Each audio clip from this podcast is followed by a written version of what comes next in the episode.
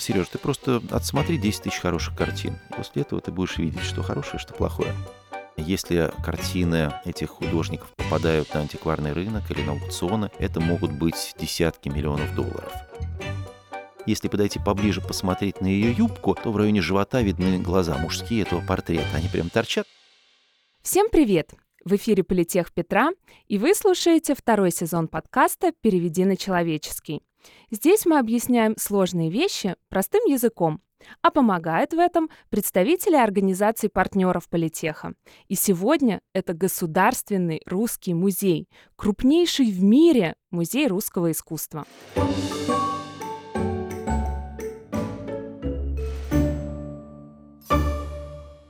А вы знали, что Политех и Русский музей почти ровесники? Русский музей отмечает 125-летие в этом году, а мы в следующем. По этому случаю мы решили заглянуть в закулисье музея и узнать, что может сказать картина или любой другой объект искусства Помимо автора, стиля и даты создания, оказывается очень много. Чтобы анализировать экспонаты в музее, работают уникальные специалисты с двумя образованиями – искусствоведческим и техническим. И сегодня у нас в гостях Сергей Серо, заведующий отделом технологических исследований Русского музея и выпускник Политеха. Сергей, здравствуйте. Здравствуйте, дорогие друзья.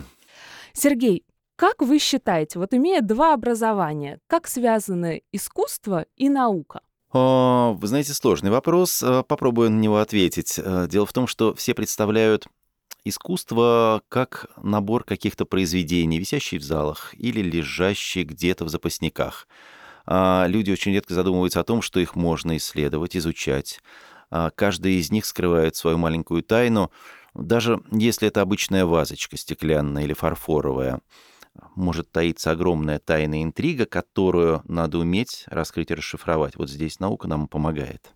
Ну, а, поскольку мы заговорили про политех и 125 лет в следующем году, а, я бы, да, хотел сразу сказать, что фундаментальное базовое образование, такое как Политехнический институт, конечно, очень сильно помогает, потому что специалисту, не имеющему технического образования, а имеющему базовое первое образование гуманитарное, получить второе образование техническое, ну, практически невозможно. Поэтому почти все, кто идут в эту область а, знаний, в экспертную, они имеют хорошее фундаментальное первое образование, образование техническое. У нас специалисты политеха, э, ЛТИ, ИТМО. Э, соответственно, а дальше уже можно получить образование искусствоведа в университете или в Академии художеств. А не могу не спросить, как э, вы попали в Русский музей, потому что вы окончили физмех, если я не ошибаюсь, кафедру экспериментальной ядерной физики, да? Вот, и сразу же устроились на работу в Русский музей. Ну, это история полудетективная, потому что в 92 году, когда я на четвертом курсе задумался о том, что идти на Воронежскую атомную станцию по распределению мне не очень хочется, и на север тоже, на Кольский полуостров, на атомную станцию тоже не хочется, я подошел к преподавателю нашей кафедры, Дмитрий Петрович Иванов, замечательный человек, и спросил, Дмитрий Петрович, а вот, может быть, есть какие-то варианты не только на атомную станцию, а что-нибудь такое связанное с культурой и искусством? Он говорит, конечно. У нас два человека ушли, один в Эрмитаж, второй в Русский музей. Я говорю, поподробнее. Говорит, в Эрмитаж было очень сложно. А человек пару лет пытался попасть, в конце концов его взяли. А Русский музей сам прислал заявку на нашу кафедру, и мы распределили до одного человека. Я говорю, имя. Он говорит, пожалуйста. Он дает мне имя и фамилию, я прихожу в Русский музей, э, нашел телефон этого человека, пытался его поймать, наверное, в течение месяца, поймал. Мы с ним сели в кафе, он говорит, знаешь что, дорогой, ты с моей кафедры? Я говорю, да. Он говорит, ну вот, я через три дня увольняюсь, хочешь на мое место? Собственно говоря, так я оказался в Русском музее. В тот момент еще на четвертом курсе а потом, соответственно, на полставки я работал до диплома, а после окончания защиты диплома сразу же буквально на следующий день я устроился в Государственный русский музей. Это было 23 февраля 1994 года. Действительно полудетективная история. Ну, сложилась и случай, и судьба. Ну, так обычно, наверное, и бывает. Такие глобальные моменты. Уже сколько, получается, 20-30 э, лет вы работаете? В следующем году, да, будет 30 лет как раз с ума сойти. А, Вот вы говорите о том, что э, наука помогает исследовать объекты искусства. Вот с моей точки зрения, как обывателя, для чего можно исследовать э, объекты искусства? Ну, например, для, для реставрации, для подтверждения подлинности. А для чего еще? Давайте пройдемся немножко вот по тем темам, которые вы сказали. Реставратор. Представляете, если приносит какую-то картину или икону, реставратор пытается ее расчищать и понимает, что те растворы, которые он использует, не берут вот эту грязную пленку, допустим. А самый простой способ это прийти все-таки к специалистам, химикам, физикам, попросить их поисследовать химический состав этого материала. Есть неочевидные методы. Взять, попробовать другой раствор, третий, четвертый, пятый, добиться в конце концов того, что картина будет протерта до грунта и оставить ее на полке, взяв следующее. Я шучу, конечно. Вот. Но на самом деле мы помогаем реставраторам из многих отделов как раз и из других музеев а, в определении и, скорее, даже в решении задач, которые возникают в процессе реставрации. А второе — это, конечно, исследовательская работа, потому что даже, казалось бы, те произведения, которые хрестоматийные, висят в залах, про них все все знают. Оказывается, что они скрывают э, под живописным слоем массу всего интересного. И это мы говорим только о живописи, а если мы возьмем какое-нибудь декоративно-прикладное искусство, мало кто занимается всерьез стеклом, фарфором. Оно стоит, кто-то датирует, допустим, эту вазочку 18 веком, кто-то говорит, может, 19 Подписи нет, ничего нет на стекле, вы же знаете. Если когда-нибудь брали старые графины, ничего нет, просто стекло. Когда он был сделан, специалист, возможно, по форме скажет, скорее всего, ну, может быть, там середина XIX века. На самом деле вопросов гораздо больше. Анализ древесины, анализ фресок, анализ икон. Люди приходят с огромным количеством задач, наши коллеги искусствоведы, и спрашивают, вот у меня будет совет, мне нужно определить, что это и когда было это сделано. Что это? Ну, допустим, какая-нибудь имитация печатных пряников. Ого. Да. И такое которые, бывает. да, сделали из керамики, раскрасили, и они лежат, но вот когда их сделали? В начале 20 века, в середине 20 века или совсем недавно? Ну вот, казалось бы, что это мелочи, но это очень важно для специалистов, потому что каждый а, действительно серьезный музейный научный сотрудник, он за свою тему держится, он болеет за нее душой, и если мы можем помочь ему чем-то, мы, естественно, приходим на выручку. А можете подробнее рассказать о методах и инструментах, которые вы применяете э, для такого глубокого исследования? Наверняка это то, что применяют ученые в лабораториях для исследования каких-то физических явлений, проведения экспериментов. Ну, на самом деле, все методы, которые используются в музейной практике, можно разделить на две большие группы. Первые — это оптические. Это классические методы, которые позволяют нам визуализировать картинку в различных областях спектра. Вы можете исследовать ее а, не только живым глазом, да, невооруженным, вы можете взять микроскоп хороший. Это может быть оптический микроскоп, это может быть проекционный микроскоп, это может быть там, конфокальный микроскоп и так далее. А, и вы получите информацию, которую видите глазом, и можете каким-то образом интерпретировать. Это исследования в сопредельных с видимой областях. Это и ультрафиолет, это и инфракрасная область, ближняя, дальняя, термографическая, это и рентген, который позволяет вам сделать рентгенографирование и получить, ну вот, сродни, наверное, тому, что раньше выдавали в поликлиниках, когда вы ломали руку, ногу, вам делали рентген, и врач, глубокомысленно глядя на этот снимок на негатоскопе, в таком световом столе, говорил, вот у вас здесь тут трещина, тут трещина, и без смещения. То же самое с картиной. Вы кладете на нее рентгеновскую пленку, получаете информацию о том, что же находится внутри картины.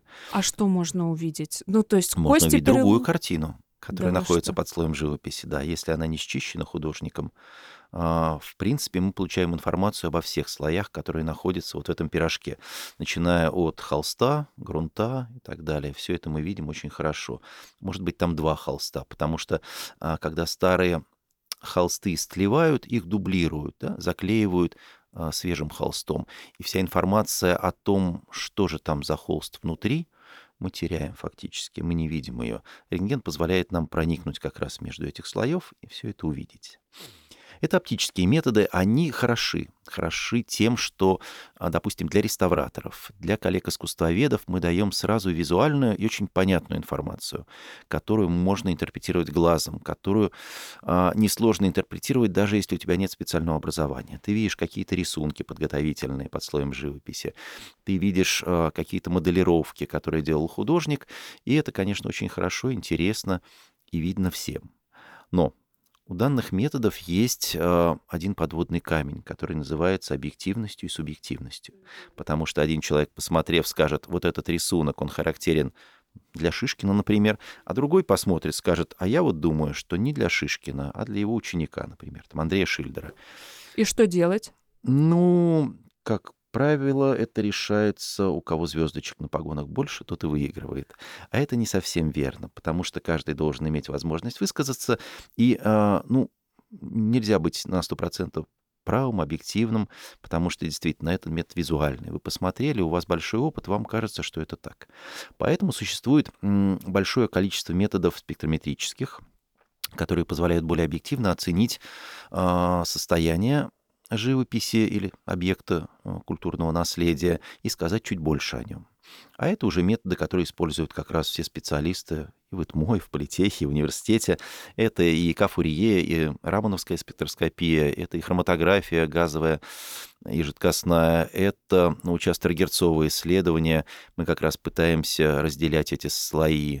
Это рентгенфлуоресцентный анализ, э, который широко используется в музеях, ну, по крайней мере, в крупных. Это и рентгеновская дифракция, и еще масса методов, э, которые специалисты в музеях пытаются применять. Ну хорошо, когда есть партнеры, которые могут предоставить Слава это Богу. и оборудование, и мне кажется, это очень интересно поработать с объектами искусства, потому что все-таки ученые привыкли работать с другими объектами. Я знаю, что у Политеха и Русского музея есть совместный проект по определению подлинности авангардистов. Вот расскажите о нем, пожалуйста. Этот проект наверное, где-то зародился году в 18-19 а, с Владимиром Алексеевичем Кочемировским. Он преподает в политехе сейчас. И а, мы решили попытаться поисследовать те пигменты, которыми писали действительно художники русского авангарда, а выбрали авангард, потому что, ну, во-первых, во, во всем мире знают э, и Малевича, и Кандинского, и других художников, ну, Филонова, э, людей, которые создали новое течение, такой был прорыв в начале 20 века в художественной жизни всего мира. Э, и они стоят огромных денег, конечно. Если картины этих художников попадают на антикварный рынок или на аукционы, это могут быть десятки миллионов долларов. Естественно, подделок очень много, колоссальный вал подделок, потому что все считают, что нарисовать несколько квадратов — это совсем несложно. И это будет Малевич или э, Ольга Розанова или Попова, неважно кто из э, таких вот маститых а, из мастеров авангарда. А мы как раз пошли по очень интересному пути. Дело в том, что а, те краски, которыми пользовались художники, они были изобретены, ну, так в основном, где-то в середине XIX века и поступили на рынок. И, что самое страшное, они сейчас используются. Там, допустим, те же самые оксиды металлов, оксид хрома или оксид кобальта. Он как был оксидом кобальта в середине XIX века, так он и сейчас оксид кобальта. И в их время. Или оксид цинка. Самые известные белила цинковые. Это цинко, оксид цинка. Вот его как изобрели, тоже в середине 19 века он поступил на рынок. Его использовали очень широко в начале 20 века, то есть практически, наверное, процентов 80, если не больше картин русского авангарда написаны именно ими. И сейчас эти белила продаются в любом художественном магазине. Это тот же самый цинко. И мы как раз поставили перед собой задачу попытаться разделить эти материалы, чем отличаются цинковые белила 19 Сегодня. века, да. А, слава богу, у Русского музея есть очень богатая коллекция эталонных накрасок. Наши коллеги, реставраторы, еще там, в 40-е, в 20-е годы 20 века, там, в 60-е, а, делали накраски, когда получали новые образцы пигментов, делали накраски просто на холсте или на фанерочке и подписывали, что это за краски. Писали дату, и у нас за счет этого есть вот эти пигменты, которые старились в Русском музее в идеальных условиях, и мы точно знаем, что это за краска, когда она была использована и кем. И мы можем сначала создать вот такую реперную линеечку, по которой мы привязываемся и смотрим, что у нас получается на эталонных образцах. Потом мы берем микропробы с датированных картин и пытаемся понять, у нас укладываются результаты уже на реальных объектах, вот э, в то, что мы предполагаем. Ну, а дальше, если это так, то можно уже работать с картинами, которые не имеют даты, допустим, точной, и попытаться укладывать их в эту как-то линеечку прокрустового ложа, как они лягут. А это, чем мы занимаемся, на самом деле работа еще не окончена.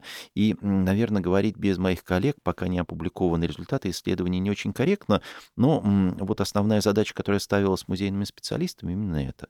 Каким образом можно разделять пигменты, которые используются на протяжении 150-170 лет, имеют одинаковую формулу и, в принципе, имеют одинаковое связующее, возможно, как нам может помочь наука здесь. Ну, мы будем ждать результатов. Я с надеюсь. интересом. Давайте Владимира Алексеевича призовем, поспрашиваем на подкасте. Обязательно. Обязательно. А вы еще говорили, что э, часто поверх а, одного э, полотна холста может быть нанесено несколько картин. Насколько вообще такие случаи часто вы встречаете в своей практике, и что в этом случае делать? Это интересный вопрос, спасибо большое. Дело в том, что художники часто на самом деле используют холст. И э, некоторые соскребают изображение, которое было на холсте, до грунта фактически. А есть те, кто просто переписывает сверху.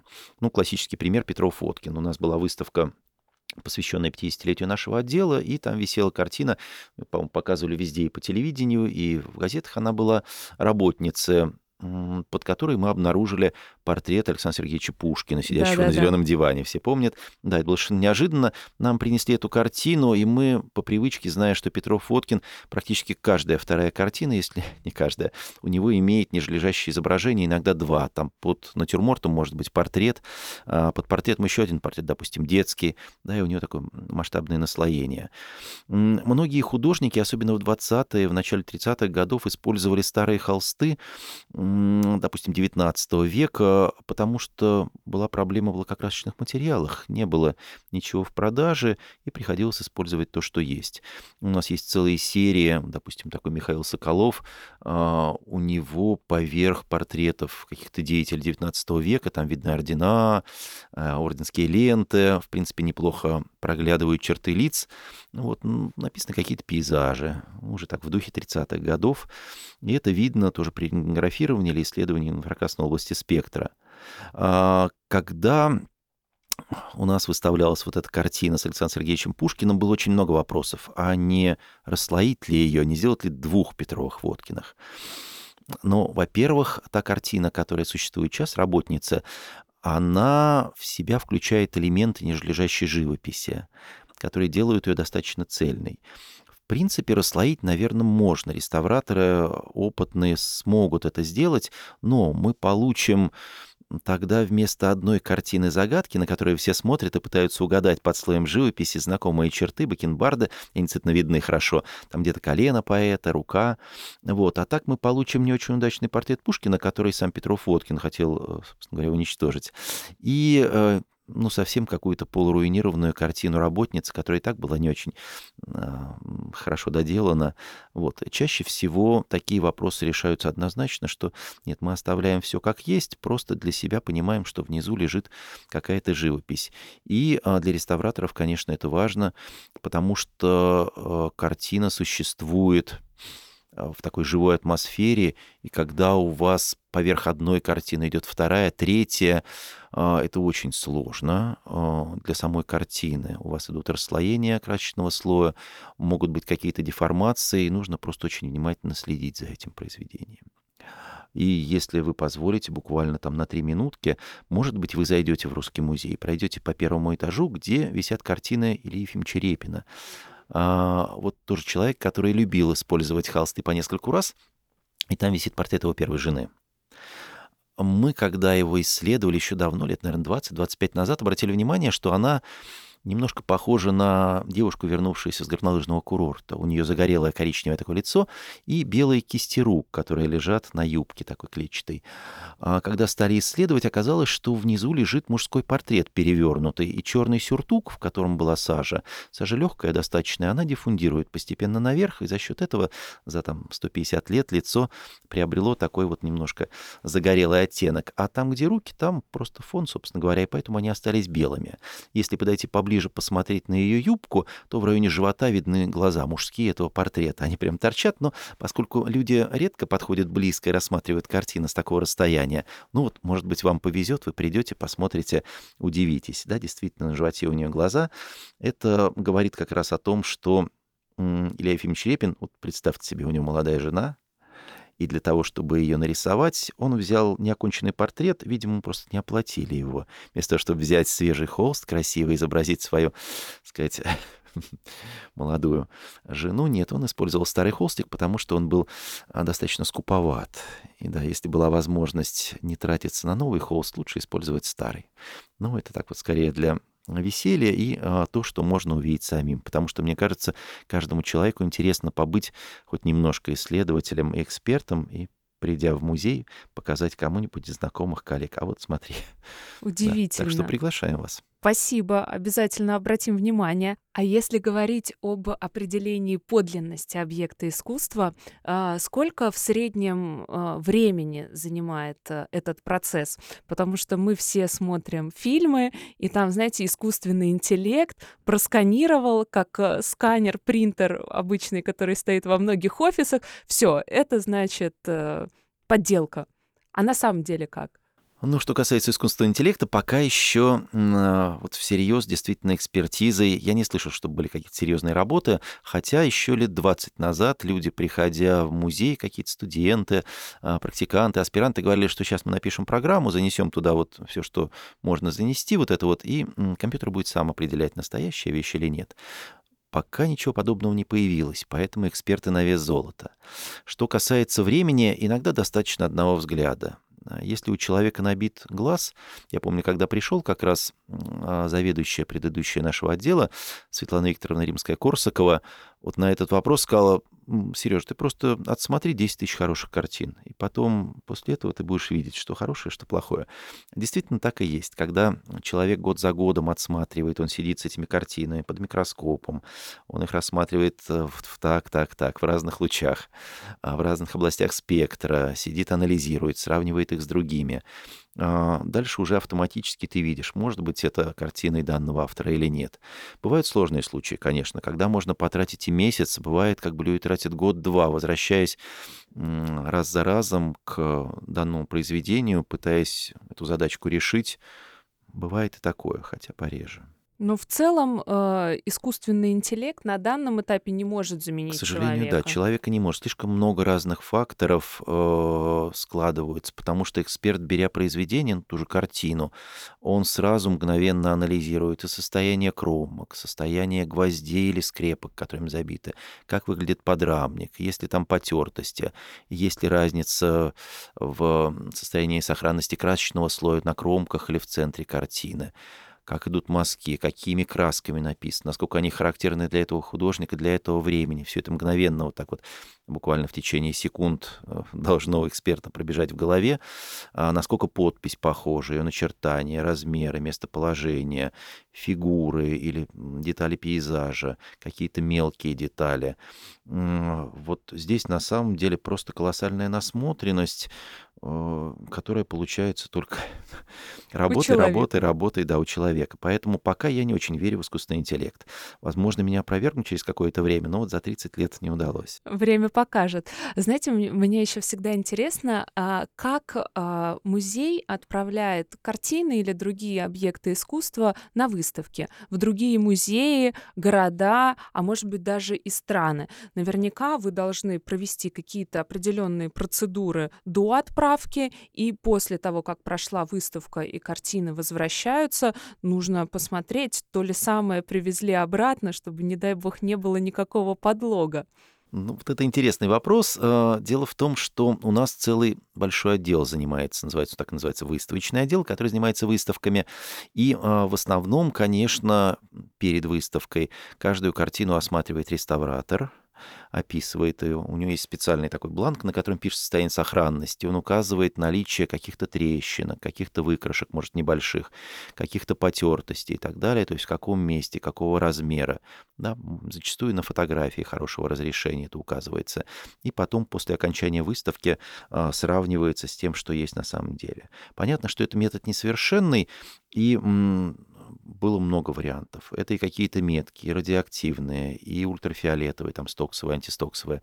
Были какие-то карандаши, которым, если вот хранитель поставил пометочку, то как бы считается, что Эту mm-hmm. пометочку только он увидит, допустим, при освещении ультрафиолетом. А специальные чернила, которые можно было маркировать.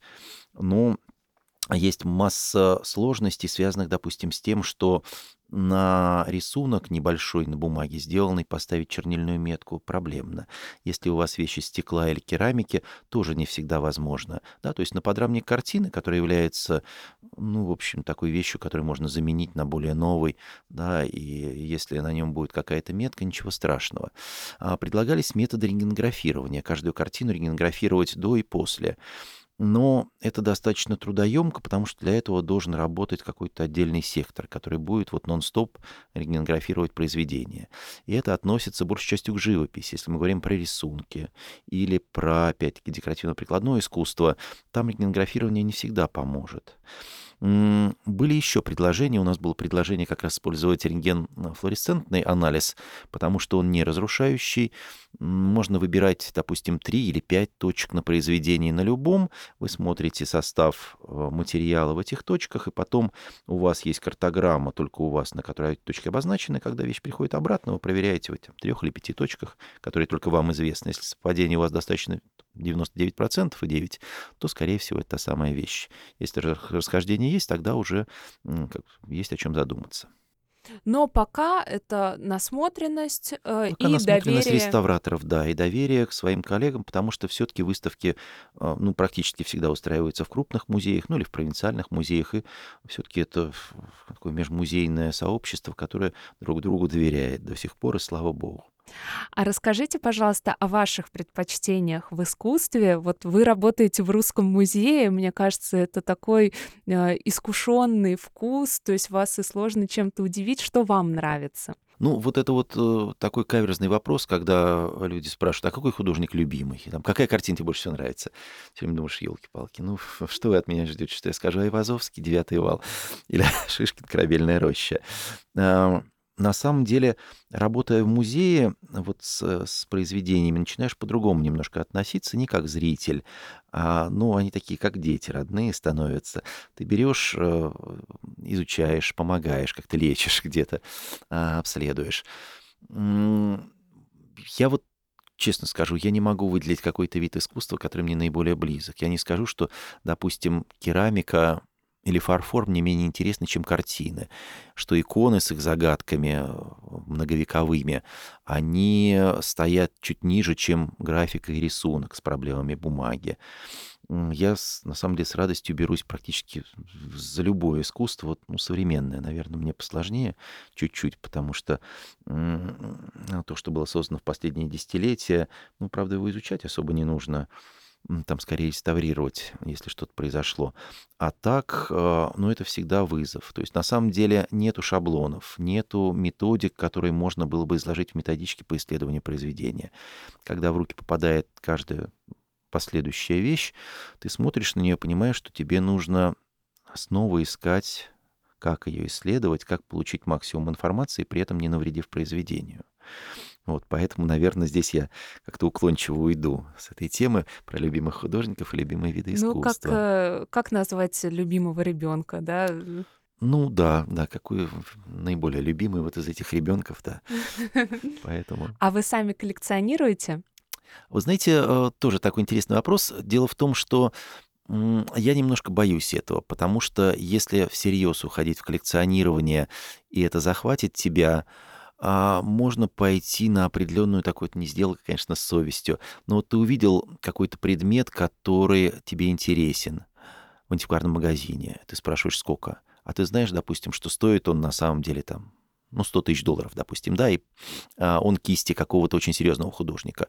А человек говорит, так, а, наверное, это хорошая вещь. Ты говоришь, не-не-не, это вообще неизвестно никому, 5 копеек цена, давайте я вас куплю. Начинаются такие маленькие сделки с совестью, и происходит момент, когда эксперт перетекает в такого антикварного дилера, дельца. А, ну, он и для экспертного сообщества пропадает тогда. Ну, мне кажется, сам утрачивает какую-то частичку такой чистоты, если так можно сказать, внутренней. Поэтому нет. Я вот, если тоже позволите, расскажу такую забавную историю про то, как люди начинают коллекционировать. Мне довелось лет, наверное, 10 назад нас пригласили проконсультировать э, двух э, собирателей живописи. И вечером, после того, как мы с ними поработали, посмотрели их коллекции, они пригласили в ресторан, и там сидел директор ресторана рядом. И он слушал краем уха, он такой простой достаточно человек, все эти истории, говорит, я вот общаюсь с этими людьми, они мало того, что богаты, так они собирают коллекции, так интересно рассказывают. И я тоже решил стать коллекционером. Я говорю, вы знаете, очень правильно. Что будете собирать? Он говорит, я на аукционе вот, заказал фарфоровую кошечку и показал мне на телефоне действительно очень симпатичная статуэтка.